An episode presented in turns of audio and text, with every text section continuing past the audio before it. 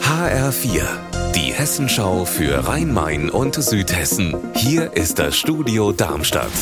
Mit Raphael Stüwig, guten Tag. Am 19. März ist in Darmstadt wieder Oberbürgermeisterwahl. Amtsinhaber Jochen Partsch von den Grünen tritt ja nicht mehr an, aber es gibt einige Bewerber für seine Nachfolge. Gestern Abend ist die Frist abgelaufen. HR-Reporterin Petra Demann, wie viele haben denn ihren Hut in den Ring geworfen? Insgesamt sind es zwölf Bewerber. Das sind drei mehr als 2017. Darunter sind allein drei, die jetzt schon als Dezernenten im Rathaus unterwegs sind. Michael Kolmer von den Grünen, Paul Wandrei von der CDU und Holger Klötzner von der Partei Volt.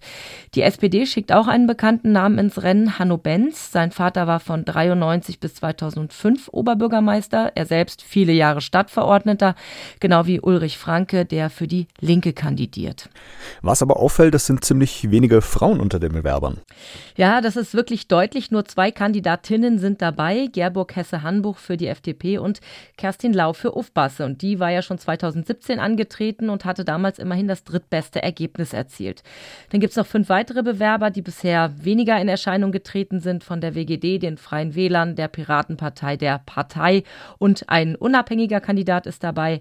Wer davon dann aber wirklich alle notwendigen Kriterien erfüllt und am Ende auf dem Stimmzettel auch stehen wird, das prüft das Wahlamt jetzt. Die endgültige Liste wird dann am 20. Januar bekannt gegeben.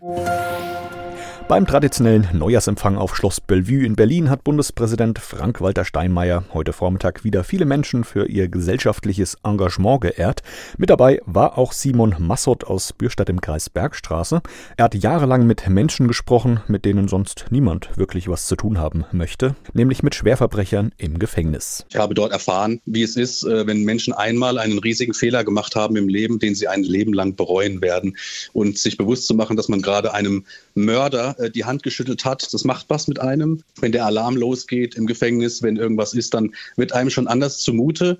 Ähm, ja, aber wenn man das aushalten kann, wenn man bereit ist, sich darauf einzulassen, dann tut man einen sehr guten Dienst an Menschen, für die sich sonst niemand mehr interessiert. Unser Wetter in Rhein-Main und Südhessen. 4 Grad sind es aktuell in Schmitten-Seelenberg im Hochtaunuskreis und 8 Grad in Groß-Gerau-Wallerstetten. Dabei ist der Himmel am Nachmittag meist grau und bedeckt und gegen Abend ziehen dann auch wieder Regenwolken auf. Ihr Wetter und alles, was bei Ihnen passiert, zuverlässig in der Hessenschau für Ihre Region und auf hessenschau.de.